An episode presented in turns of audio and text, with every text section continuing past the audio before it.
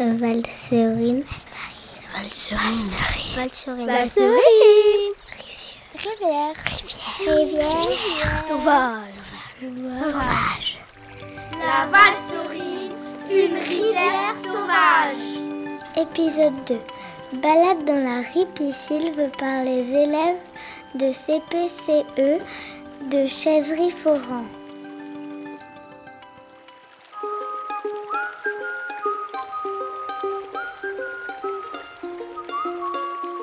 La ripisylve, c'est quoi? La ripisylve est la végétation qui pousse au bord des rivières. Il y a des arbres, des buissons et des fleurs. Les plantes y poussent et les animaux y vivent. Ripisylve, ça sert à quoi? Elle maintient la température de l'eau avec ses feuilles, elle fait de l'ombre. Elle sert à filtrer l'eau avec ses racines. Elle sert d'abri aux animaux, elle les protège. Elle consolide les berges des rivières. La ripisylve et la valserine. Par rapport à d'autres rivières, la valserine a une très très belle ripisylve en bonne santé. Grâce à ça, l'eau de la rivière est claire et propre. Les animaux peuvent y vivre grâce à cette eau propre. On a de la chance d'avoir une rivière propre. Le ptérycoptère, c'est quoi? C'est un petit insecte comme une larve qui vit dans l'eau des rivières propres. Il nous dit que la rivière est en bonne santé. Si la rivière est polluée, il n'y en a pas. Il se fabrique une maison avec du calcaire, des brindilles, des épines de sapin. Ils sortent de l'eau et se transforment en insectes. La truite mange le trichoptère. Pour protéger le trichoptère, il ne faut pas faire des barrages en cailloux. Si on soulève un caillou, il faut le remettre à sa place pour ne pas déranger les trichoptères qui vivent sous les cailloux de la rivière. La ripisylve polluée en danger. Que ferons-nous sans ripisylve Sans ripisylve, les berges s'effondrent, la rivière sort de son lit et il y aura des inondations. Les animaux n'auront plus d'abri et ils vont mourir. L'eau de la rivière ne sera plus filtrée. La température de l'eau des rivières va monter et tuer tout ce qui vit dedans. Nous avons rencontré Monsieur Bernard Vuaya, maire de Chaiserie, venu répondre à quelques questions. Qu'est-ce que c'est une rivière sauvage? La Valserine a été classée rivière sauvage parce qu'elle faisait partie des rivières les moins polluées en France. Donc c'est plutôt une bonne nouvelle. Elle est aussi les moins impactées par l'homme.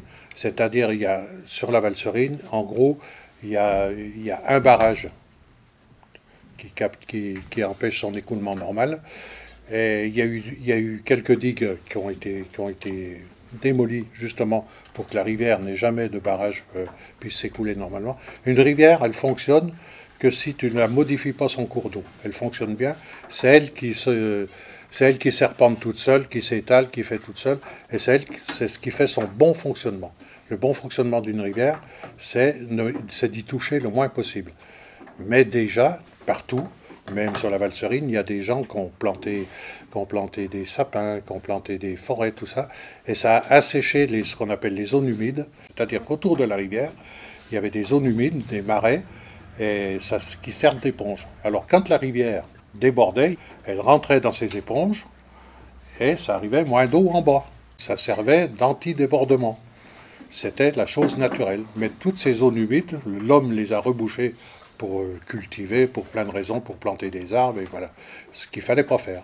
Maintenant, les programmes pour euh, rivière sauvage, par exemple, c'est d'enlever tous ces arbres, c'est de récupérer toutes ces zones humides, parce que celui qui, est, en haut, lui, il risque rien, ça va quand même s'étaler et tout ça, mais celui qui est en bas, il va être inondé. Et il se trouve que sur la Valserine, il n'y a qu'un village qui peut être inondé, où la Valserine peut passer, ben c'est Chaiserie. C'est très rare quand même, hein, c'est arrivé une fois, en 1910, que la rivière elle est passée au milieu du village, puisque la, la place de la rivière, c'est le village. Le village, il a été construit dans le lit de la rivière, ce qu'il ne fallait pas faire. Pourquoi on on détruit la ripisylve Eh bien, on ne devrait pas la détruire. Voilà, c'est ça le problème. donc les gens, ils détruisent, euh, ils détruisent des ripisylves au bord des rivières et tout ça, souvent pour agrandir, pour s'agrandir, pour agrandir euh, leurs champs, pour agrandir leurs jardins et tout ça. Mais on ne devrait pas la détruire parce que c'est la ripisylve qui maintient le cours de la rivière. Quels sont les arbres de la ripisylve C'est essentiellement, en ce qui nous concerne chez nous, du saule. Le saule, c'est un arbre qui adore l'eau et qui pousse au bord de la rivière et, ses racines se nourrissent de l'eau au, bord de la rivière.